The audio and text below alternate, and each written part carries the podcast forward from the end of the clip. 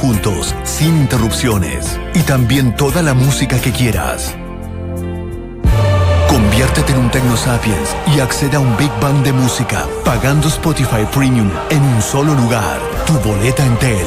Fácil, rápido, seguro. Más información en spotify.entel.cl. Entel.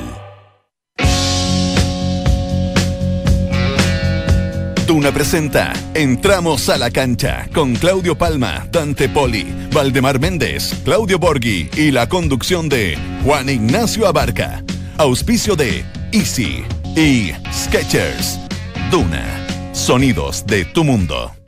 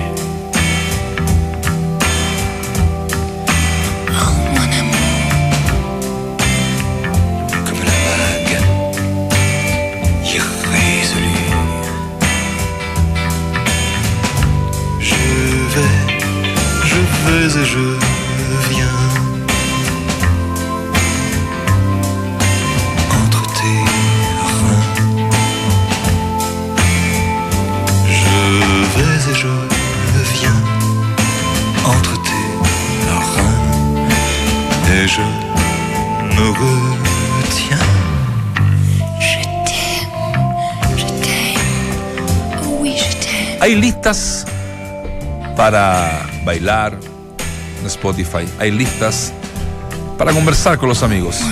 Hay listas para pololear, como decimos acá en Chile. Y hay pistas ligeramente para hacer el amor con tu pareja. Esta canción es una de las eh, más reconocidas en Francia. ¿Y por qué arrancamos con esto? Uno, porque Fra- Francia fue campeón. Y segundo, un estudio que se hizo, eh, estos estudios freak, ¿no? Eh, que se hacen en todos lados del mundo, marcaba que eh, los franceses obviamente celebraron muchísimo el, el- el título mundial y que con sus parejas hicieron muchísimo el amor esa noche. Ah, sí. Claro. Bueno, un estudio freak todo eso, ¿no? Y con esta canción de fondo. Y con esta canción de fondo. Entonces se estima que en abril, porque estamos en julio, ¿no? Claro. Julio, agosto, septiembre, octubre, noviembre, diciembre, enero, febrero, marzo, abril. En abril podrían nacer muchos más franceses. Qué vuelta le. Me gustó. Se puede venir una camada de, Se puede venir una nueva, camada, una generación. nueva pequeño generación. canté. Claro, una, nueva generación Claro, dorada. Construidos por el amor del fútbol y, de- Y para el fútbol. Sí, y ¿De para verdad el no, fútbol. Es. verdad no cachaban esta canción? Es que yo, la verdad, que si hay una música no pondría para festejar es esta. No, pero. No, pero-. Sí, después sí. entiendo la, No, no, la yo voy, la- chica. yo voy al remate, Vale, claro, claro. vos te fuiste mucho más allá. te el momento de euforia te lo, te lo metiste en el bolsillo. Este flaco que canta. No, porque eh, hubo un momento de euforia, lo que pasa es que después tiene que haber un momento de, De calma. de amor. Claro, por es amor. Si no termina el estudio, vos viste No que es soberbia, es amor. siempre las celebraciones, hasta, hasta en París o en Francia, terminaron en el disturbio, viste que ¿Ah, sí? eh, sí existieron disturbios. Y muchos dicen que, que, claro, eh, salís a festejar impulsado por el logro obtenido. Y después te das cuenta que ese logro obtenido, eh, una vez celebrado, es algo, entre comillas, vacío. Sí, claro. O sea, que no, Que no te va a cambiar tu vida en nada. no te va a cambiar tu vida en nada. Y, y bueno, y algunos terminan este, haciendo eh, disturbios, eh, entendiendo que algunos que manejan masa o que, que entienden un poco más esto de, de cuando se juntan este, marchas, cuando se hacen marchas en realidad, perdón, hay que darle un- una, una finalización. Como para Ah, decir, bueno, para se- decir, ya, claro, terminó- terminó la fiesta. la fiesta, o sea, que, que haya un grupo. Vamos a hacer el amor. Vayan a hacer el amor con su pareja. Claro, tranqui. Exacto, ahí- ahí Van a me hacer- gustó. Van a hacer tutito, Claro. todas esas cosas. Bueno, este flaco que canta esta canción, y disculpen un poquito la voz, estoy un poquito tomadito, como dicen, de, de la garganta. Eh, es un alma rebelde, ¿ah? él se llama Sergi eh, Gainsbourg. Aquí te va a gustar mucho. Eh, un alma rebelde de la música francesa, tenía un polémico sentido del humor. Hijo de judíos, su familia fue perseguida durante la Segunda Guerra Mundial, de naturaleza provocadora. Las letras de sus canciones estaban poseídas por el humor negro. El punto más álgido de su desvergüenza fue cuando cantó la versión reggae de La Marsellesa, lo que fue visto como un escándalo. Ya entra en calidad de ídolo. como la, cuando pusieron la Torre Eiffel a París, que era- todo el mundo Sí, la sí. vacación. ¿Le gustó ahora? Es igual de lo. Gustó. Sí, va, va mejorando, va mejorando. mejorando, ¿no? También le podría haber puesto música africana, porque la Ah. mayoría de, de los, de los campeones del mundo son Cuidado, que un descendientes dipu- africanos. Un diputado francés se va a querellar contra Maduro porque dijo que eh, felicitaciones a África por salir campeones del Sí, mundo. sí. Y fue. Son- pero, les cayó muy mal a, los- a los franceses en general. ¿Saben que la, la, la, la- la- la voz femenina de esta canción? Es que hay una voz femenina que hace como unos eh, sonidos y susurra. Es eh, Brigitte Bardot. Brigitte Bardot. Sí. ¿Ah, sí? Claro, Ahora, pero. Humor, humor negro, un tipo polémico, un, un tipo rebelde, y la canción da la impresión de que es todo lo contrario, que es de, te lleva a la calma, es relajada. Bueno, hay que un, que un quilombo porque la futura señora le dijo, tenemos que borrar esta canción de nuevo, de este, de este ¿En señor. serio? Claro, porque se puso celosa. Ah, fue. Así que tuve una versión con la, con la señora. Sí. O le dijo, No, si, no- no, lo, si no lo pongo en Instagram. No, No fue tan, no fue tan exitosa, me parece, porque no.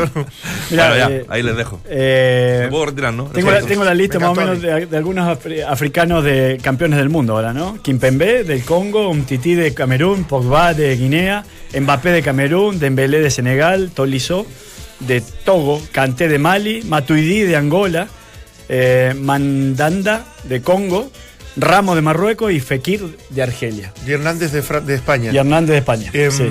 sí. pero de, de eso hay dos nacionalizados, creo nomás. El resto son todos nacidos en Todos Francia. nacidos en Francia, hijos de inmigrantes, Sí, creo que el que es nacionalizado me parece que es un tití. Y, y francés, francés, Griezmann y. No, pero todos son franceses. po. Bueno, sí, está bien, pero. No, no, no, porque yo, que yo lo hice el otro día en una conversación, yo hacía la diferencia. Sí. Porque si no, eh, claro, no, no es que sean nacidos en, en- en África, colonia francesa, y se hayan venido porque tienen la opción de hacerlo también porque tienen doble nacionalidad, Sí, digamos, sí, pasaporte, sino que son, la mayoría de ellos son nacidos en, en territorio francés. Lo que pasa es que ellos pudieran haber escogido jugar por, Por la eh, la selección. eh, africana. Entonces, eh, el valor agregado es que esta, este fenotipo que tienen eh, este, este- esta raza, si se quiere, que es la africana, que es- son, son jugadores muy potentes, de raza negra algunos. eh, bueno, la mayoría.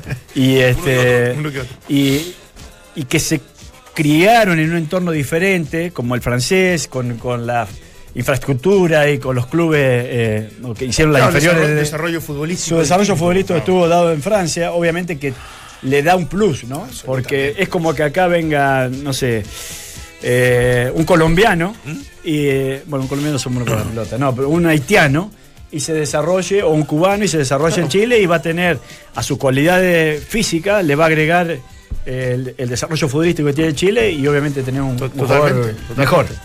Es así, por eso, por eso que te digo, fue esta declaración de Maduro fue como bastante límite, cosa que piensan muchos, digamos, de alguna forma, porque definitivamente esta selección tenía obviamente esos, esos rasgos del fenotipo muy africano. Sí. Pero felicitaciones a Francia. Bueno, fue, Sí. fue el Justo fue el- campeón justo para mí. Sí, muchachos. Eh, sí, para mí justo campeón, eh, eh, más allá de que efectivamente eh, Croacia intentó hacer un buen equipo, un, un buen partido, se le dio algo desgastado, luchó y, y forzó un partido competitivo Ah. hasta que, bueno, te, te toca ese gol que, que- que es un autogol de claro. y después más encima el VAR, me parece también con un gran acierto, cobra el penal y ahí yo creo que también eso, más, encima eso, Sí. fue un golpe también desde lo anímico eh, tremendo porque da- darle vuelta a un partido a Francia es muy complejo. Eh, sí, para mí hay varios aciertos. Uno, lo que va a quedar marcado como quizá el primer mundial que se televisó, y hablo del 62 en Chile. Eh, digo, si hay algo importante que se rescate de ahí, aparte que, que el tercer puesto para Chile, pero eh, acá va a quedar este mundial marcado por, por la inclusión del VAR, que fue actor principal en, en muchos de los partidos, en todos los partidos, y que hasta en la final tuvo incidencia, y para mí una incidencia absolutamente correcta. Eh, Francia fue absolutamente justo ganador. Y Deschamps se termina de recibir de técnico, y lo digo con todo respeto, para alguien que fue campeón del mundo como jugador y como técnico, que es- es- es- son pocos los que han logrado aquello. eh, cuando saca Canté. Que, que Sí, vos decís, extraordinario, que vos decís, extraordinario. eh, claro, tenía tarjeta amarilla, pero hay que sacar a, a, para mí uno de los mejores jugadores del mundial, pero por lejos. Le competía a Hazard, le competía al propio este, Modric. Eh, pilar fundamental. Sí, y, y- Pero no estaba jugando bien. no estaba jugando bien. Yo creo que esa- tarjeta amarilla. Sí, yo creo que también eso influyó. Sí. Yo creo que lo vio no jugando muy bien, algo incómodo, con tarjeta amarilla, muy expuesto a que en alguna jugada Sí. pudiese quedar el equipo con uno. Pero a mí también, yo pensé lo mismo, dije, Sí. qué, qué bien de Champs, Sí. más allá de, de- de lo que significaba para el equipo y que cualquiera creería que debería saber convivir con esto, no quiso correr el riesgo, entendiendo que tenía también en Son sí un jugadorazo ahí y, y- y le da un poquito más de soltura a, a Pogba. Por eso que eh, yo creo que fue una, una Francia por momentos pragmática, muy inteligente, muy fuerte desde lo físico y que te- cuando tenía que poner esa cuota de fútbol, también lo hizo, teniendo en cuenta que, que más allá de los atributos que uno pudiese ver en, en Giroud, un tipo que es centrodelantero de un equipo que convirtió muchos goles, que, que tuvo facetas ofensivas interesantes, que no haya hecho goles es, es increíble, el centro Sí. Y, y sacarán sus propias conclusiones, pero en definitiva me parece que establece que, que Francia para mí no, no, no, no tuvo rival en algún momento. Sí, sí, para, para mí fue un equipo eh, poco inocente. Eh, un equipo que, a pesar de su juventud en general, del No, promedio no- de no edad- comía vidrios, ¿no? No, 26 años de promedio, uno de los, de los campeones del mundo más joven. Este, creo que, que, que tenía muy claro el libreto eh, y que el hecho de que Giroud no haya disparado a puerta y no haya convertido habla de para quién estaba armado el equipo y ahí también le doy el valor a, a Deschamps. Para mí el equipo estaba armado para Mbappé. O sea, eh, Giroud fijaba los centrales, se quedaba jugando siempre entre medio de los centrales, colaboraba mucho en la recuperación. Pogba, eh, mayoritariamente eh, funcionaba de manera vertical, tratando de acompañar o de meterse como tercer central, pero nunca hacia la derecha para, para dejarle ese espacio más libre Sí. a Mbappé. Mbappé no retrocedía, retrocedía máximo hasta mitad de cancha, siguiendo al lateral, y de ahí no le colaboraba mucho a Pavar, que, que era el lateral, y le dejaban siempre la posibilidad que Mbappé explotase en velocidad, con espacio y encarando mano a mano, o al lateral o directamente al central, cosa que lo hizo con Argentina, por ejemplo, a Rojo. Sí, yo, también creo que acá hay una, obviamente una función desde lo táctico importante Giroud, pero pero si me, si, si me preguntas a mí, siento que no, no fue un real aporte desde, desde el juego y, y desde ese trabajo más silencioso para que el equipo se, se ¿Quién, programara. Sí, sí. O sea, yo creo que Francia con Benzema, Francia No. con... Claro, no, no sé, no, con otro delantero más acostumbrado al juego colectivo, eh, lo más probable Sí. es que hubiese sido más letal todavía. Imagínate que salió campeón del mundo. Que parecía un Pero yo sordo, creo, pero yo de verdad, yo creo que Giroud eh, por momentos se estorbaba. Mi- Mira lo que te digo, yo por lo- más allá de que sus movimientos sean en, en razón a lo que hace el, el equipo, por momentos se estorbaba. Yo creo que Giroud increíblemente hizo un mal mundial. Hizo un mal mundial. Así todo Francia era tan poderoso y tenía tantas alternativas, sobre todo en el medio, y la, y- y la solidez defensiva, Eso, la solidez defensiva, que le bastó. Y, al- y yo- y dos que me sorprendieron y mucho, ¿ah? que yo al, al principio lo- no los menosprecié, pero no, no- no los tenía tan como tan buenos jugadores. Pavar y Hernández, que son dos laterales que cumplieron a la perfección, inteligente, eh, prudente eh, y, y hasta por momentos atrevido, así que en realidad ahí, ahí yo me saco el sombrero por lo que hicieron. El jugador del partido para mí ayer fue eh, Griezmann, por lejos. independiente que el mejor jugador del mundial, coincido con que pudo haber sido Modric. Pero Griezmann lo de ayer fue extraordinario. Si hay alguien que intentó hacer jugar a una Francia, para mí de la más baja de, de octavos de finales hasta, hasta la final mismo, creo que ayer no hizo un buen partido Francia. eh, y que así todo logra, logra sobreponerse a un rival importante, un, un buen equipo como era el croata.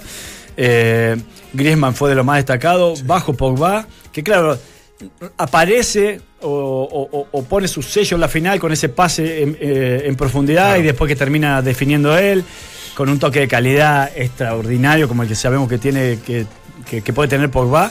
Pero en general lo vi en, en el mediocampo sobre, sobrepasado, superado, por uno de los mejores mediocampos del Sí, mundo, no, porque los croatas tienen mejor, uno de los mejores mediocampos del mundo.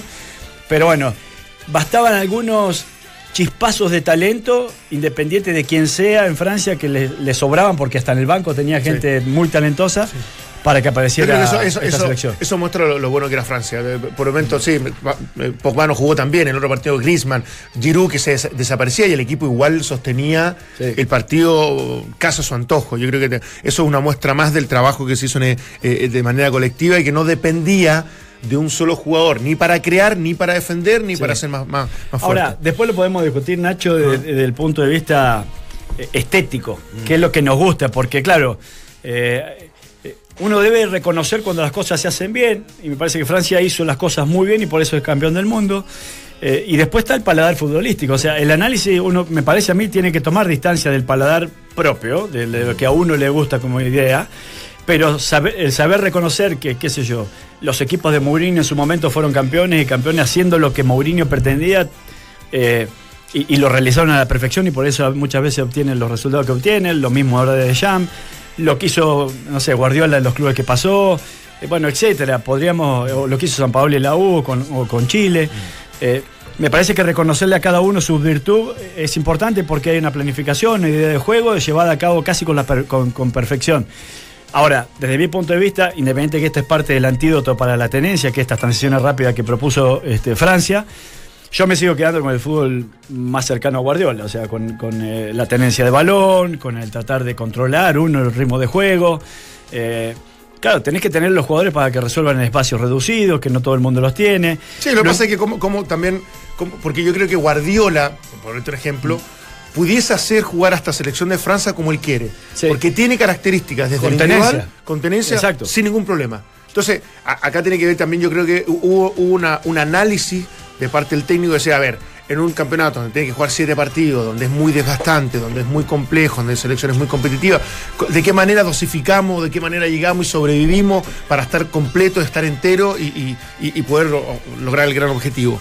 Y me parece que tiene que ver con eso. Yo, yo- siento y sigo creyendo que así todo te- tenía momentos de, cierta mezquindad en, en su propuesta. Yo, yo siento que pudiese haber sido un poquito más más protagonista de, los, de por algunos partidos, por el, por el talento que tiene. Si, si tú me dices de Rusia, no. Si tú me dices de Suecia, menos. Si tú me dices No, de Islandia, Dinamarca, no. Islandia, claro, yo lo, yo lo Túnez. entiendo, por eso yo un momento también fue muy crítico con, con, con Guede, con Colo Colo, porque sentía que, en definitiva, lo que tenía que hacer el equipo de Colo Colo, con los jugadores que tenía, era, era proponer más, era ser un poquito más ofensivo, ser un poquito más, más estético incluso. Pero sí entendía que si iba a jugar octavo de final o, o- o un partido en- de Copa Libertadores a, Brasil, que jugara de esta forma. Por eso digo que los, los Sí, equipos... pero ojo, porque hay- ¿te acordás que nosotros hablamos con eh, Rubén Sosa, que decía que Uruguay eh, ha- había dejado esa transición rápida por, por pelotazo, más que nada el de Uruguay, eh, y, había tratado de eh, había apostado a, jugar por bajo para tener la pelota, para no producir mayor desgaste y controlar ellos el ritmo de juego, porque entendían que en un campeonato en donde tenés que jugar siete partidos, la mayoría de ellos cada 48 horas, el desgaste había hecho que había hecho que se hipotecasen las posibilidades de Uruguay para llegar a instancias definitivas.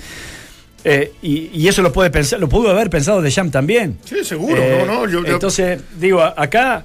eh, Claro, desde la injusticia, desde lo estético, uno puede pedir mucho más porque no, no tiene la responsabilidad de decir, no, vayan a jugar, vayan a poner, porque, porque en definitiva uno lo que pretende es ver buenos partidos, entretenidos, pero cuando Francia enfrentó a Bélgica, eh, lo, lo- lo tuvo por las cuerdas muchos momentos cuando lo, atacaba y lo contraatacaba y, Sí. y le, y le mostraba muchas variantes. Ahora, a mí me encantó lo que hizo Bélgica en general, porque aparte es un, un, ju- un equipo que jugaba bien, era un equipo eficiente. Lo que pasa es que después se, se topa con, con un- con una Francia con que Brasil era- se defendió todo el segundo tiempo. todo el segundo tiempo y, y lo, hizo Y lo hizo- muy bien también. Sí, o sea, bien. trató de hacerlo lo- lo- entendiendo que eso, eso, eso es parte del juego. Sí, por eso, pero, pero ah, todas pueden ser campeones del mundo, digo yo. Ahora, ahora, si ¿Con uno. te quedas tú, digamos? Claro, si Uno. si uno se queda, si uno tiene que elegir, yo me sigo quedando con la, la que intentó poner sobre la, sobre la mesa de alguna otra forma, sobre la cancha eh, Brasil, con lo que intentó hacer. España, con lo que intentó hacer hasta la misma Croacia, que, que por momentos era un equipo a lo mejor que trataba de ir un poquito más a buscar, salvo el aquel partido con Rusia y con Dinamarca, que fue bastante mezquino. Pero en general vi un equipo que trataba de, mediante asociación, llegar. Yo sigo ac- acogiéndome a aquello. no, Reconozco de que esto estuvo muy bien planificado, muy bien realizado, con jugadores de mucho talento, que por momentos cuando, le, cuando hasta incluso le pasaron la pelota como se la pasó Uruguay, también sabían resolver. Sí, sí. También sabían qué hacer. No, no, por eso te digo, me, encantó lo de Francia, me encantó lo de Bélgica. Me parece que el mejor jugador del mundial es Hazard.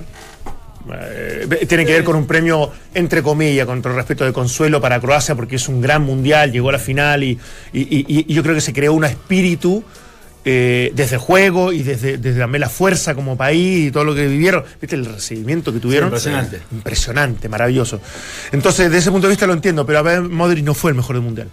Para mí no fue el Oye, mejor. para No, mí no. estaba así, entre Modric y Hazard. No, no, yo tenía Hazard eh, como claramente el mejor del mundial, sobre todo después del tercer y cuarto, que me parece que jugó muy buen partido de nuevo. Hizo buen partido, sí. Es un, fue un jugador determinante. Y, y yo creo que lo de Croacia eh, es como el premio a lo colectivo, desde lo de Rakitic, Brozovic, de Perisic, Subasic. de Subasic en general, de la defensa. Eh, y yo creo que eso, eso se corona. eh, de- desde, desde entregar el, el- el premio al mejor jugador. Pero para mí era claramente Hazard, ¿ah? muy, muy, muy lejos del resto. Le pasó la cuenta a Croacia, ¿no? Eh, lo marcábamos, jugó tres alargues. Claro. Tres, claro, Croacia. Es decir, un partido. Llegó un partido Más, con un partido más eh. Se notó, ¿no? Se notó en algún minuto. ¿Sabes que a mí no, ¿No? ¿No? Para mí no se notó, a mí me sorprendió, sinceramente. Yo, yo pensé que en un momento se le iba a notar no solamente la final, sino la semi. Porque ya la semi.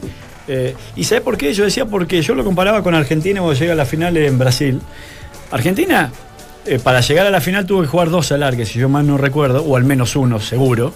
Eh, y la final la sostiene bastante de igual a igual con Alemania durante los 90 minutos, y en donde lo pierde en realidad es en el alargue, en donde muchas veces te cobra te, pasa la cuenta el, el haber jugado anteriormente s- 60 minutos más o 30 minutos más eh, y hasta 90 como ahora en este caso de Croacia. Entonces, pero yo vi a una Croacia más rápido que Francia, cosa que a mí me sorprendió porque yo siempre había visto a Francia mucho más rápido que sus rivales, vi una, una Croacia mucho más ágil, mucho más rápido Que presionó incluso. que presionó y muy bien y que sostuvo el ritmo impulsado, yo creo que por su estado anímico.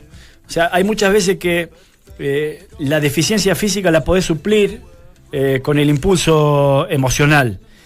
Y vaya si se estaban jugando algo importante, quizás el partido más importante de sus vidas, los croatas. No solamente como selección, como país, sino como, como jugador, como persona, como individuo. Ellos lo dijeron incluso. Exactamente, entonces muchas veces ahí uno saca fuerza de flaqueza, aunque sea una frase hecha, y es difícil determinar eh, en dónde está el límite, en dónde empieza el impulso emocional que te hace dar un poquito más y hasta dónde llega tu físico. Sí, yo creo que tiene que ver cuando el equipo ya, ya se empieza como a desarmar, producto de que está llegando el final del partido, no está, no está obteniendo el resultado que tú querías, y ahí empiezan los del oficio, te empiezas a descoordinar. Yo creo que ocurre, evidentemente, sobre el final, donde Francia pudo haber hecho un par de goles más, y, y lo pasa, si no era por el 4, yo creo que si no, hace- no se manda es- la- Exacto, pudo, pudo haber terminado incluso hasta.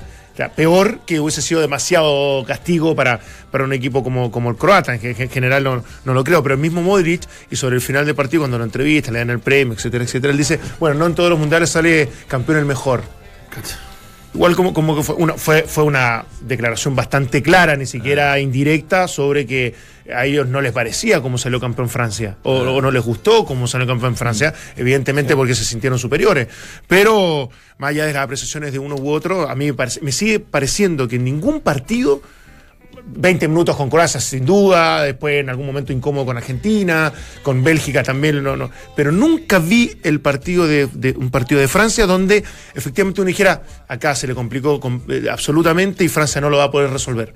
Sie- Siempre lo vi muy seguro. Lo- lo- me, Hasta daba, perdiendo. me daba garantías de que era un equipo que iba, iba a sobreponerse a ciertos problemas y, y- y lo hizo de manera fantástica. El único momento que estuvo perdiendo Francia fueron 10 minutos con Argentina. Después todos los partidos iba ganando, a diferencia de Croacia que arrancó de octavos a la final, arrancó perdiendo. Eh, y, y- y- y fue un equipo absolutamente eficiente, suficiente, eficaz, bueno, con todos los méritos que tiene. Y, y- y quería volver un poquito a lo físico de, de Cro- de Croacia, que a veces eh, no se nota tanto en el desplazamiento del jugador, sino en la mala toma de decisiones. Claro. Eh, y ahí quizás sí uno puede decir, bueno, Mansukic tomó una mala decisión, eh, terminó eh, con un autogol en su propia puerta. No está la conexión de Eh, la cabeza con el físico. Exactamente. ¿no? Después, su portero para mí tuvo que ver en, lo- en dos goles, tuvo eh, muy poca Muy- muy- reacción. Pero estuvo muy tapado, ¿vale? Estaba tapado, porque pero el de también- Pogba lo veo demasiado tapado como para. e- e- instintivamente trata de adivinar, creo. Y ahí es donde está el error. Sí, quedó contra pierna, Sí, quedó sí. tapado, estoy de acuerdo, Sí. pero también tenía lesión sobre, ese- eh, sobre Ah. esa pierna, justo sobre el lado en donde él no, no, no, no reacciona. Eh, y bueno, y en general también en esos pequeños detalles, este, bueno, ap- aparece a veces cuando, cuando podés tener un cierto, cierto desgaste, ¿no? Y me da la sensación Ahora, que- man- la mano fue mano, ¿no? Para usted, o sea, Sí. no, no, no, porque algunos Sí. discutíamos, algunos decían, no, bueno, Sí, que esas mano. no, no se deberían cobrar. Pero, o sea, por reglamento está claro que es mano y es penal. claro. Pero incluso yo siento que hasta el mismo jugador hace un gesto como para que, instintivo, evidentemente, de, que, de, de tratar de evitar que la pelota pasara. O sea, Sí, así de claro de para mí, así de claro para mí terminó siendo. Por lo tanto, qué, qué lástima que haya aparecido el VAR, pero de, de alguna manera me reconforta saber que desde lo, desde lo justo y desde lo que ocurrió, efectivamente tiene que pasar. Si lo que pasa es lo que se discute es la, la falta sobre Griezmann, de donde sale. No, porque el, árbitro se va a seguir equivocando. Está bien, pero- Es parte de, digamos. Está bien, pero eh, hasta ahí también hay una mala toma de decisión porque Croacia la pierde saliendo en Sí, esa sí, jugada.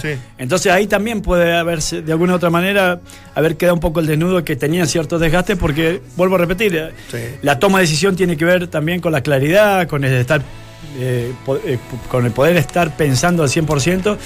Y hay veces que cuando uno tiene ya cierto cansancio de- o desgaste mismo, esto, Ahora bueno, lo de, afecta. Lo, lo de Mbappé es una cosa. El cambio de velocidad que tenía en un momento a vida le metió los manotazos que le tiraba como para, para evitar, para, para que perdiera velocidad y, tratar de.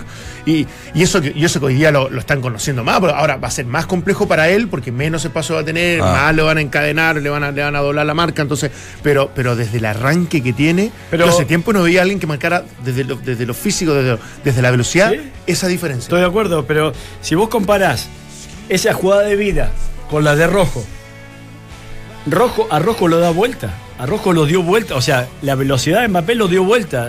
Le, le puso el brazo. Sí, pero porque venía en carrera más lanzada. Sí, por eso, pero lo, pero lo- lo- logró seguirlo un rato, lo, que le dio un poquito más de estabilidad, porque si lo agarra con velocidad lanzada, Pogba, también una vida, cualquiera, lo- lo- le hace un trompo a los dos, pasa por el medio, sí, de verdad es muy fuerte, es muy fuerte. Nuestra mm, audiencia le está poniendo nota al mundial. Ya, ¿sí? Les voy a preguntar ahí eh, a ustedes primero y les voy a dar eh, los datos de, de nuestros auditores que ya están, eh, por supuesto, participando más de 100 votos en la pregunta del día. ¿Con qué nota calificarías el mundial de Rusia 2018? ¿Qué nota le pone Dante? A mí me encantó, yo yo te diría 6-5, 6-5. porque me faltó, ¿sabes qué me faltó? No lo merecieron. Pero me faltaron más equipos Ah, de, lo- de de los lo gra- de lo tradicionales porque son más competitivos y te hacen un. En semi, claro. hacen, te hacen cosas, sobre todo por el cuadro de la derecha. Ya, el resto ya te lo doy. Pero que el, el lado de Croacia hubiese avanzado más España, que hubiese- Ah. me, me parece que hubiera sido un poquito más, más atractivo. ¿Para ti, Walde? Sí, para mí está entre los mejores mundiales y no el mejor mundial de los últimos dos o tres que, que me ha tocado ver. Eh, y vuelvo a repetir, pero no solamente por lo futbolístico, lo impredecible de los resultados, sino también por la organización en general. O sea, impecable. Lo que nos decía. ¿Pero lo nota? Eh, 6-5, 6-5 también? 6, sí, sí. Ya, bueno. La gente dice que con un 29% le Ya. pone un 7. Ah, un 7. Un 53% un 6. Un 14% un 5 y un 4% un 4. Siempre hay que poner ahí. para- Que lo que no nos gusta nada. po. No, Malo el mundial. Sí, aparte 4. es- sangre de- de- de española de Claro, claro. alemana, que estaba muy frustrado. 6%, o sea, un 53% de los que votan por un 6. Yo creo que por ahí está, ¿no? Lo que dicen ustedes, un 6, 6, 5. Promediemos un 6. ¿Tú sabes qué? Mira, mira, mira lo que te voy a decir, ah, pero para mí se, se gestó en este mundial también, aparte de lo bien que hizo Francia y todo eso, se, se- se gestó el, y se sembró el gran equipo que se viene para mí en los próximos años, que, que es Brasil. ¿Es Brasil? Es Brasil. Sí. Para mí Brasil va en, en próxima Copa América y Ah. próximas clasificatorias. Esos últimos No sé si 30 todavía minutos con- Llega al Mundial, eh, para mí va a ser... Lo que pasa es que después tenés la super responsabilidad de, de- de ratificarlo permanentemente, pero para mí Brasil es un equipazo, es un equipazo. Y, y si no pasa nada extraño, para mí va a ser... Va, va, va, va a ser el que va a estar el... Mm. ah, eh, mandando el, fútbol, el mundo, el La mundo pega, del fútbol. la pega absolutamente. Inglaterra también, yo creo que también es un equipo Me joven. decepcionó Sí, Inglaterra bueno. de nuevo. ¿Sabes que cuando Siempre ya- le falta la chaucha llegó o a el peso. semifinales que no no le ganó a ninguno. A Túnez nomás le ganó. A Túnez y a Panamá. A Panamá. Y a Panamá. O sea, ojo. Ahí hay. hay Dato duro, sí. No, no, y aparte, después cuando uno se empieza ahí como ahí viendo tanto programa y tantas cosas, vi, vi los goles de Kane.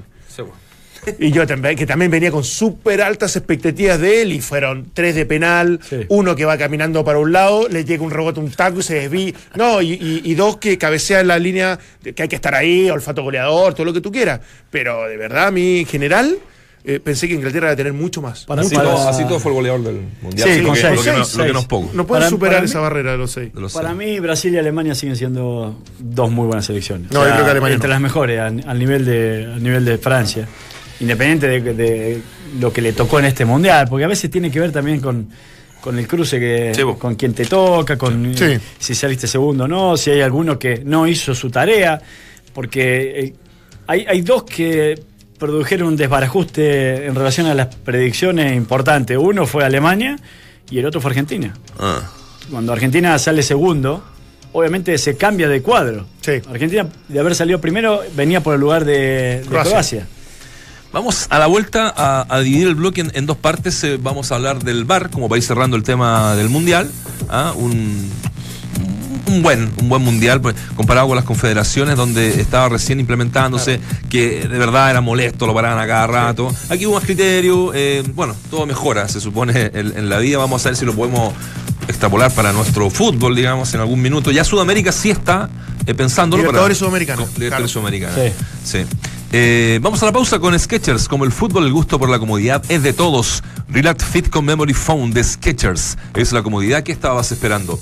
Lo malo de los clubes de fútbol es que a veces te toca perder, pero con este club no paras de ganar. Si eres un profesional de la construcción, inscríbete en mundoexperto.cl y accede al mejor precio de Chile con el club de beneficios Mundo Experto de Easy, donde tú eliges las categorías con descuentos que quieras. Inscríbete ya en mundoexperto.cl y accede al mejor precio de Chile. Hacemos una breve pausa y regresamos en Duna 89.7. Felicitaciones para Claudio Romero que logró medalla de bronce en el lanzamiento del disco en el Mundial Juvenil de Finlandia. El atleta nacional hizo un registro de 60,81 metros, su mejor marca de la temporada. Y en el fútbol, como decía el gran Julio Martínez, este fin de semana volvemos a lo nuestro. Fecha 16 del torneo que arranca con su segunda rueda en la octava región. Viernes a las 20 horas se mide en la Universidad de Concepción y Palestino. Eso, así es. Vamos a motivarnos porque se viene el torneo, las últimas 15 fechas, ¿no? Eh, de este torneo largo, donde vamos a recordar algunas posiciones. La Católica sigue siendo la puntera, pero ojo que la está por ahí, Colo Colo está un poquito lejos. En fin, vamos a meternos ya de lleno en, en algún minuto al fútbol. Lo malo de los clubes eh, de fútbol es que a veces te toca perder, pero con este club no paras de ganar. Si eres un profesional de la construcción, inscríbete en mundoexperto.cl y accede al mejor precio de Chile con el club de beneficios Mundo Experto de Easy, donde tú eliges las categorías con descuentos que quieras. Inscríbete ya en mundoexperto.cl y accede al mejor precio de Chile. Estamos de regreso aquí en Duna, entramos a la cancha. Lo anticipábamos. Eh, Sí. El tema del VAR, ¿no? Del eh, video arbitraje que me parece, en términos generales, se hizo una, una buena pega. Y estamos con eh, el ex árbitro internacional, Rubén Selvan. ¿Cómo te va, Rubén? Te saluda Nacho Barca. Qué grande. Ay, ¿Qué tal, amigos? ¿Cómo les va? Un gusto saludarlo, Valde, Dante, Acá estamos. todos Rubén. todo lo que están en la mesa. Un gusto saludar. Somos, somos pocos, la verdad, los de siempre. Estamos los, los que cumplimos siempre acá. Ah, bueno, bueno, pero cuando cobran también cobran los de siempre. Eso, Eh, bien, Rubén. todo. Empieza con el pie arriba, Rubén. Bien, ¿Qué Rubén. pasa? Amarilla. Voy a pedir el bar. Voy a pedir el bar después de eso. ¿Cómo estás, Rubén? ¿Todo bien? Todo muy bien, gracias a Dios. Qué bueno. Oiga, eh, estábamos hablando de este tema del, del VAR y yo hacía la comparación con la Copa Confederaciones, por ejemplo, eh, del año pasado, donde se está implementando y de verdad resultaba a veces un poco hasta molesto que a cada rato paraban el partido. ¿Esta vez sentiste tú que ya está más eh, asumido, más profesionalizado, por decirlo de alguna forma? Sí, lo cierto es que el balance en general del, del torneo del Mundial a mí me parece, yo primero que todo, yo fui un detractor de- del VAR, pero en, en, la- en resumidas cuentas uno fue viendo todos todos los avances que hay, sin duda que el balance es positivo, pero, pero, pero, pero, pero yo creo que hay que seguir afinando, hay que seguir buscando la delicadeza en el tema, especialmente lo que significa el protocolo de cuál, de cuál o de cuál jugada se tiene que revisar o cuál no. Entonces me parece que ahí hay un, hay un dejo de, de falta, pero, pero en general bastante bien. Está bueno el dato ese, creo que Waldemar lo dio la semana pasada, de que, en- entrando lo de Astroza, por ejemplo, ¿no? que eh, Ah, cumplió sí. una gran cantidad de, de partidos y horas eh, en el bar, que estaban divididos, como que la gente que no sabe también, eh, se lo podemos explicar, eh, las funciones, ¿no? Entonces, Astroza, por ejemplo, veía solamente Posición fuera de juego. posición fuera de fuego. Lo fuera de juego. Claro. Claro, y el árbitro, el árbitro asistente que a- a- a- apoya al árbitro. Y todo y todos los demás son lo- los que ayudan a ver las situaciones que están de, de la espalda del árbitro que no las puede ver, por ejemplo, agresiones, situaciones puntuales. Rubencito, ¿cómo está, querido amigo? Bien, pues querido amigo, ¿y usted cómo le va? Bien, pues, un gusto siempre conversar contigo. Que De igual forma. Hace tiempo no, no, no teníamos este, este privilegio. Y te quiero preguntar, ¿tú crees que aparte del efecto de justicia, que, es lo que más busca, digamos, el VAR, y, estoy de acuerdo contigo que creo que los protocolos hay que, hay que mejorarlos, perfeccionarlos y que sea cada vez más ágil, ¿sientes que también esto tiene un, tiene un efecto en, los jugadores de reclamar menos, de entender que, si, tienen, si hay una jugada polémica, va a haber un sistema que es casi infalible, y, eso evidentemente implicaría menos frustración, menos reclamo y comportamientos más limpios? ¿Crees eso? ¿O, ¿O no tan así? Sí, sí, sí, sí, yo creo en eso, pero tengo que tener en cuenta, en consideración, que el Mundial es un, es un torneo aparte. Primero partamos de ahí, que, que el torneo del Mundial es donde los Sí. jugadores se cuidan al máximo, a, la- a su máxima expresión. Saben que la FIFA es drástica en cuanto a, la- a los castigos, a las sanciones cuando un jugador por brutalidad, por juego brusco, por conducta violenta, eh, asume una conducta que no corresponde. Pero yo lo quiero ver, yo lo quiero ver ahora en cuartos de finales, en la Copa Sudamericana, en Libertadores, cómo se, cómo va a actuar, cómo van a actuar los jugadores. Eh, eh, eh, es muy diferente la cultura, la cultura europea a la cultura sudamericana en cuanto a, en cuanto a jugadores, en cuanto al comportamiento. Y hoy día yo creo que va a ser el, el, eh, el gran examen para el VAR eh, eh, y para los jugadores en sí eh, este este tema de, de- de la aplicación en cuartos de finales, porque, por decirte, creo que las culturas son absolutamente diferentes. Buen- sí, buen punto, sí, sí. es buen punto, Rubén. Un gusto saludarte y, y poder conversar ¿Qué tal, un poco con vos. Eh, pero si, si había, si había algo que, que vos ponías ciertos reparos, recuerdo, eh, en relación al VAR era porque decías que el árbitro iba a perder protagonismo. Eh, y, y- lo quiero unir con lo que terminaste diciendo recién. O sea, decís, esta, esta es una cultura muy diferente, no sé si va a funcionar el VAR. Y, después uno se da cuenta que en la medida que esto va funcionando, que lo vas introduciendo, que lo vas eh, reglamentando, si quiere, va tomando un cauce bastante normal y las cosas no son tan extremas como uno supone. Entonces, me parece que, que a la larga te diste cuenta que el árbitro no perdió el protagonismo y que implementarlo en Sudamérica pudiera ser eh, simplemente ponerlo y ver cómo funciona. Sí, está bien, yo, te- yo comparto contigo también la idea, eh, recuerdo claramente mis palabras, pero ciertamente tienes que entender algo. Primero, primero, primero hay dos aristas que quiero tocar en este, en este. La primera es, eh, sin duda, que es un, es un elemento elitista para el fútbol, porque no es para todos, primero, no va a ser para todos. Y segundo, creo que el tema de- de- del comportamiento, por insistir, creo que eh, el, protagonismo, el protagonismo del árbitro, sin duda que pasó a un segundo plano. Veamos, veamos, veamos el caso puntual. La última jugada de Pitana, el penal que cobró Sí, el penal que cobró. Hay duda de Vitana en, en su actitud, en su gesto, en su manera de, de- de ver el bar, de volver, de ir, de, de, de, de- de Sí, demorar. sí, sí, mucha, bueno, mucha duda. Eso, eso. Entonces ahí, ahí hubo tres, cuatro, cinco criterios diferentes para ver, para apreciar una jugada, porque el tema es de apreciación y no de criterios. Entonces, ¿cómo vamos a unificar los, los, los- la- la- los procedimientos para sancionar una mano u otra, u- una sí o una no? Porque en el caso puntual, para mí, no era por- no había por dónde cobrar esa mano. En el Eh. sentido futbolístico estoy hablando. Estoy hablando de un sentido futbolístico. En el fut- eh, en, eh, vos decís en el vivo, en vivo, o sea... En vivo, Claro, por el supuesto. momento. Claro, Por pero, pero justamente ahí está, y lo bueno que, que- que tiene el VAR es que antes eh, los árbitros, y a vos te habrá tocado infinitas veces, tener que resolver instantáneamente, sin apoyo de imágenes, eh, y, y muchas veces acertaba y muchas, y muchas no, pero acá, independiente de las dudas de Pitana, eh, Rubén, eh, tiene la posibilidad de observarla tres, cuatro, cinco veces y- acuerdo, y, formarse pero- un criterio pero- más, pero- pero más Lo cercano. que, resolvió fue, lo, lo- lo que resolvió fue mal, pues, eh, desde mi punto de vista, Valde. ¿Para vos estuvo mal? sí, mal, pésimo, pésimo. Ah, ¿no- no lo ¿qué es cobrabas tú? ¿Qué es lo que pasa? Que el VAR es frío. El VAR muestra una imagen, la, la, la, la, cámara lenta distorsiona la jugada, es absolutamente, eh, eh, tanto dentro de la cancha de otro partido.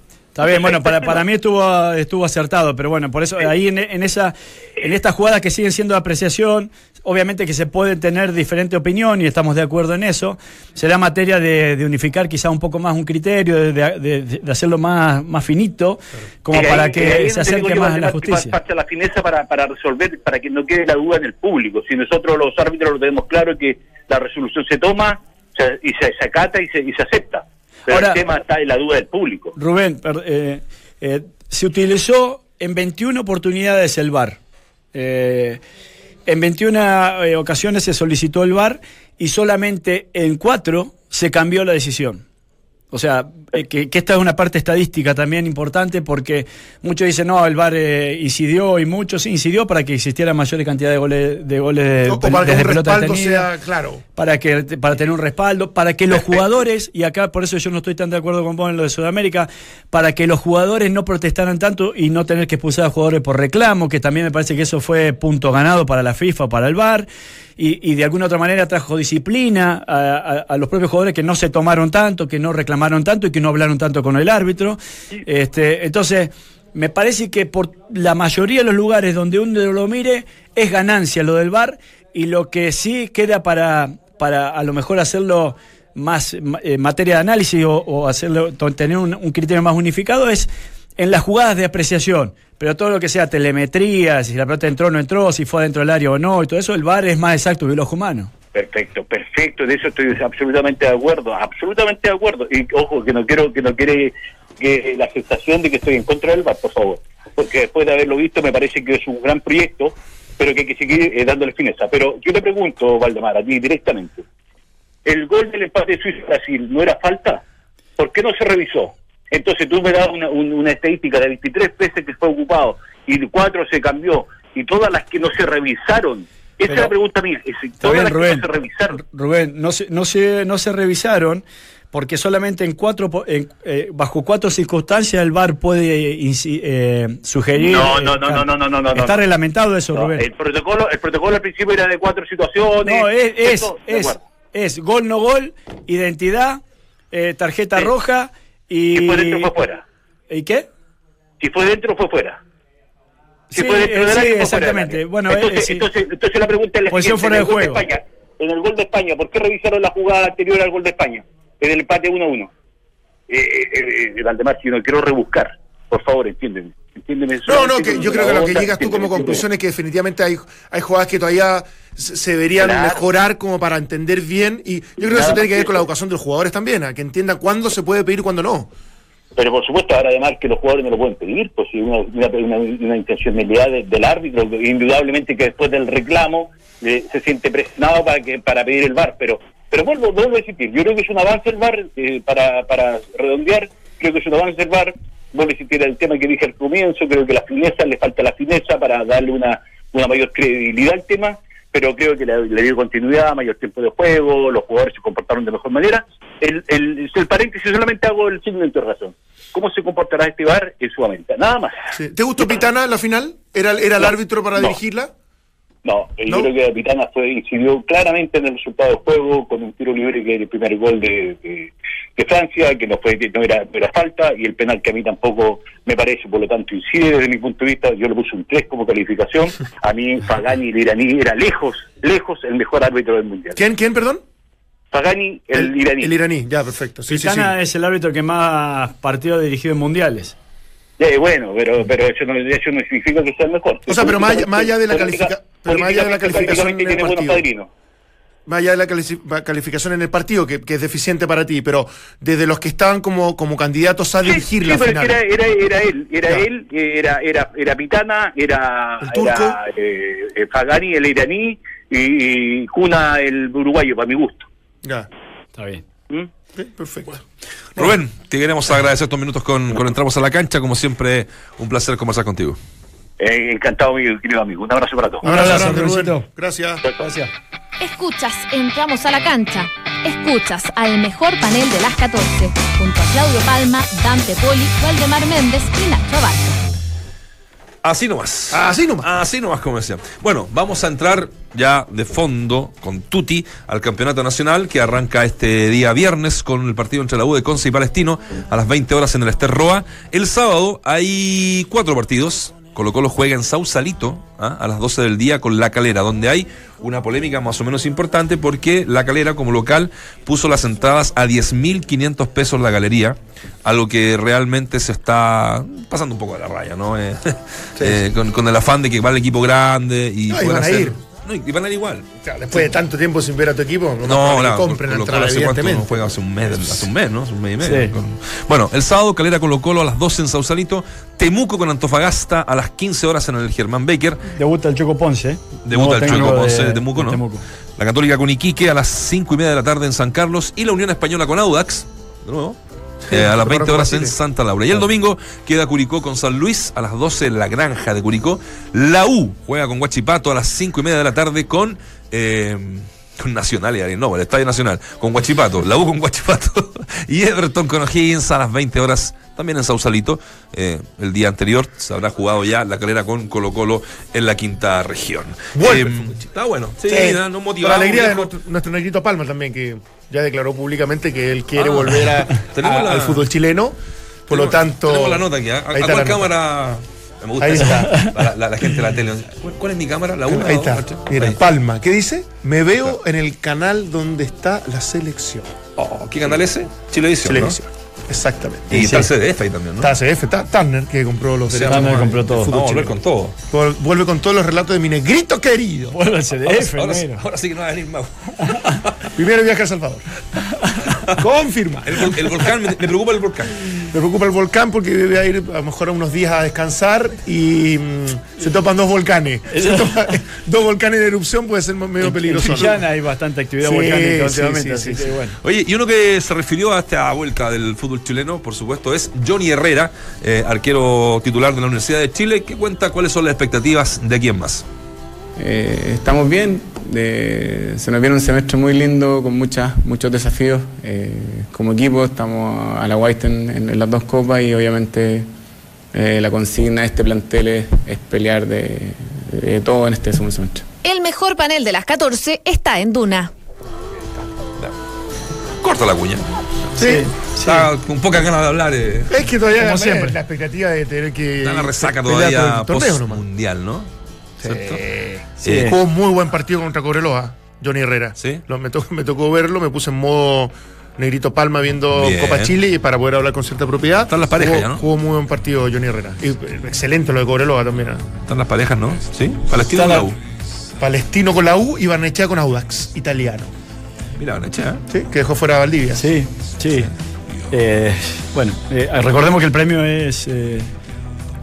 Eh, Tercer Copa Libertadores. A Libertadores, ¿no? a- a- a- Chile 13, Chile por 13, favor. No es exactamente. Que no es fase de grupo, pero ganando. Es que para la U es muy importante. Para la U es muy- para los que siguen en competencia, digamos, más que para el resto, que Audax va a pelear por no descender, Barnechea está en otra categoría. Y Palestino, que también está cambiando de entrenador. Entonces, Sebastián Méndez firmó. Sebastián Méndez, entonces en definitiva tiene que apuntar a reconstruir el equipo, remotivarlo y hacer un torneo interesante. Desde el tema también del, del- del gran objetivo que es no descender. Entonces, me parece que como en ese contexto, para la U un premio impresionante. Sí. Y no jugó un buen partido con, con Cobreloa. Mucho tuvo que ver también el equipo de, de, de Calule Meléndez, que justo habíamos hablado la semana. Jugó muy bien. Tiene dos o tres chicos arriba también que rápidos, encaradores, con personalidad. A mí la verdad que me, me- me- me sedujo bastante el partido que hizo y, y- me dejó poco lo de Kudelka. Sí, pero para Kudelka Sí, es, todavía, para Kudelka es importante, muy importante, eh, ganar la Copa Chile. Sigue sin perder. Eh, sigue sin perder, así es. Bueno, no, perdió. Ah, no, sigue sin perder, así es. sí, sin Sí. perder. O sea, por números viene impecable. ¿Tú que le hicieron en Argentina una, una nota? Sí, vi una nota que decía la revolución de Kudelka en el fútbol chileno, Ah. porque claro, ha ganado todos los partidos, este, y, y bueno, lo, lo ven desde el punto de vista de, Ahora, de resultados. los resultados. El, el único malo de todo esto de Francia, para mí, es que ahora, desde ese argumento, ya va a ser difícil poder discutirle a alguien, oye, pero te metiste atrás, Bueno, no y campeón del bueno, mundo, viejo. Y el campeón del mundo sabe como que los recursos que tienen, vamos a empezar con una verborrea permanente No. para, para poder defender cierta, ciertas formas de juego. eh, en, ra- en relación al, que- a- al campeonato que hizo Francia. Yo, lo- lo- por un único lado, que lo, lo- lo lamento porque me, me parece que va a ser muy manipulado Pero, ese, ese- ese pero tema. yo lo puedo justificar. Lo puedo No me hagas justificar. pelear, no tengo ganas de pelear Pero yo lo puedo, justi- perdón. lo puedo justificar si tenés aviones de mitad de cancha para adelante o jugadores que, que- que sean lo rápido que tenía Francia. Mbappé. Claro, exactamente. Sí, sí, sí, sí. ¿A qué voy yo? Es que si de alguna otra manera yo creo que Colo Colo trató de hacer esto con Guede. O sea, trató de, de- de fu- de no darle espacio a los rivales y, y- y en salidas rápidas, transiciones rápidas, Claro. sorprender a los rivales. Pero si tenés en el medio campo, con todo respeto, porque son extraordinarios jugadores, pero si tenés a Valdivia, tenés a, Valdés. a Pajarito Valdés, Paredes tenés a, a- a Carmona, eh, claro, el general o el propio Paredes arriba, no sé, no tenés para salir tan rápido. Te creo con Opaso por derecha y hasta con Suazo por izquierda, te creo. Pero cuando Francia salía lanzado, no salían dos lanzados, salían seis lanzados. Claro. No, no, por eso O te digo, siete. es que a eso voy yo, que hay que, para ob- ob- objetivar eh, lo que pasó, en definitiva, hay que reconocer ese tipo de situaciones. ¿no? Porque uno dice, no, yo me metí atrás, pero cuando recuperaba mi transición Claro. ultra rápida y te atacaba con siete. El Real Madrid de Mourinho. Exacto, pero, pero hay muchos que en realidad de- de- definen defender se meten atrás y te, te, no, te atacan mal. Bueno. Y nunca. Por eso que no le terminó resultando a Guede, porque en realidad lo quería hacer sin, los, sin las herramientas para poder hacerlo en Claro, definitiva. claro, por eso. Y, y acá se puso un poco sobre la mesa la discusión si era Guardiola versus Klopp. Porque Klopp, claro, eh, eh, su equipo era de transiciones rapidísimas. Sí. Pero la diferencia de Klopp es que por lo general este presionaba muy alto y muy arriba. Sí, sí, sí. Eh, no, no muy alto, presionaba en tres cuartos de cancha, pero presionaba muy fuerte. No es que se venía a meter atrás como Francia, que sí re- Se reagrupaba se reagrupaba sí. muy, muy atrás. Entonces, sí, puede ser un poco parte del antídoto a aquellos que tienen eh, como idea de fútbol la tenencia. Y bueno, cada cual se identifica con lo que se identifica. No, por supuesto, claro. por supuesto sí. Oye, eh, una mala noticia, sí, para la, la gente de la U es la lesión de Jambo Seyur. Claro. Escuchemos a, a. La tenemos, ¿cierto? A Fernando Reyes que va conversando sobre esta lesión. Jambo Sayur presenta una lesión muscular de su bíceps femoral distal de la rodilla izquierda, en la unión miotendínea de 22 milímetros, motivo por el cual va a estar en recuperación durante al menos tres semanas. Entramos a la cancha. Duna, 89.7. Qué voz de ultratumba se metió. Le metió, le metió ahí un, Le metió un tono, un tono medio bajo, ¿no? Preocupado, Gran, gran traumatólogo. Gran traumatólogo y muy buena persona. No, un tipazo. man. Tres Eh, semanas, ¿eh? Sí, o sea, Vos, vos, cuando, cuando se lesiona eh, y tiene un problema, después mete un pase, vete que después lo celebraba mucho. El, el último gol que hace la U, él se para ya como volante creativo, por, por ponértelo en, Sí. una- en un lugar, porque ya no se podía mover y ya había agotado los cambios eh, la Universidad de Chile. Entonces con, un- con una pierna y cojeando, pero claramente, y de repente pasa hacia atrás y él juega de primera, con lo que le quedaba de primera con derecha, Gol.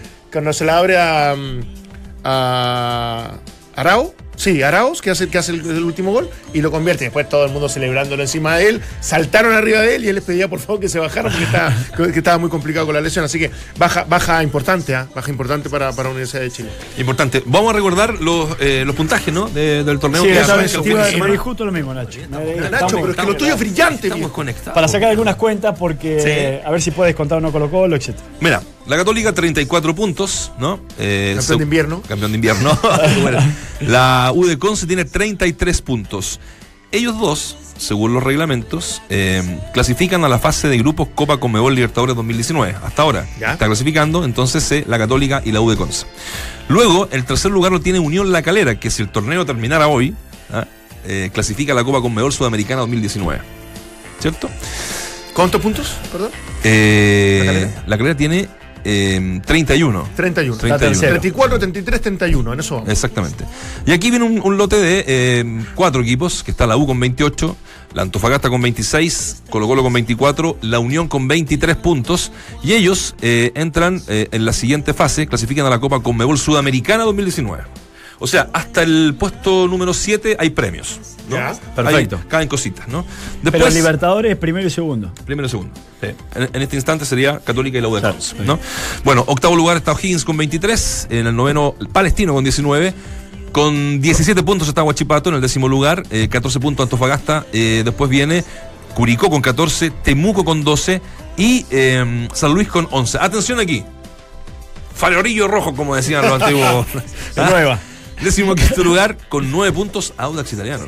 Sí. Y con 16 eh, en el décimo sexto lugar con 9 puntos Everton. Y ellos están en zona de descenso directa para el campeonato 2019. Desciende uno y el otro va a promoción. A promoción, claro. ¿Cierto? Con, Sí. con, Sí, con así la es. guía que se hace. No, Claro. bajan los dos, según lo que entiendo yo. Dos directos. Sí. Dos directos. Sí. Ah, Sí. sí, sí, sí, sí, sí. Sí. Sí. Sí, sí, sí. Así sí. que ahí está el Yo, torneo. eh, y bueno, y consideremos o agreguemos que Temuco está vivo Está todavía vivo. en Copa Sudamericana, Sudamericana. y juega con San Lorenzo. Con San Lorenzo. Sí. Viste que viene Pa- Paulo Díaz, viene a convertir un par de goles importantes. Bueno, sigue siendo un tipo muy protagonista en, En el en San Atlético Lorenzo. sonaba. Sonaba el Atlético, yo creo que en cualquier momento va. ¿El Atlético va de Madrid? Atlético de Madrid, Sí, sí. el Atlético Ah, Madrid. No, por, por eso te digo, si ya tienes la, tienes la chance de que te observen desde un No, equipo claro. como ese, quiere decir que a lo menos un equipo, a lo mejor un poquito, un escalón un poquito menor, Te va a llevar. Te, te va a llevar Ahora, seguro. olvídate como central. ¿eh? No, no, no, como lateral, si Como digo. lateral. Ya no, con la tendencia de este mundial. Con la tendencia de este mundial. Tres, tres metros cada central. Sí, sí, no, no, no. Las cosas en su lugar. Qué mal lo hubiéramos pasado. Te insisto con ese concepto. Salvo que no me llama Maripán, Rocco, lo, metió en algún momento por ahí.